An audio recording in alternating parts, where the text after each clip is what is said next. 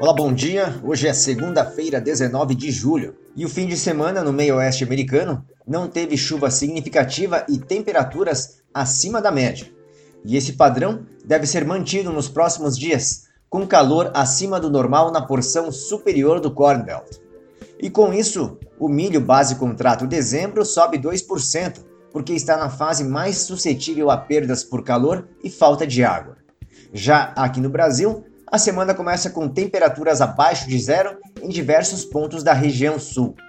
E agora, do lado financeiro, o dólar index inicia a semana em forte alta e com uma nova máxima desde o início de abril. O SP500 trabalha de lado após correção técnica.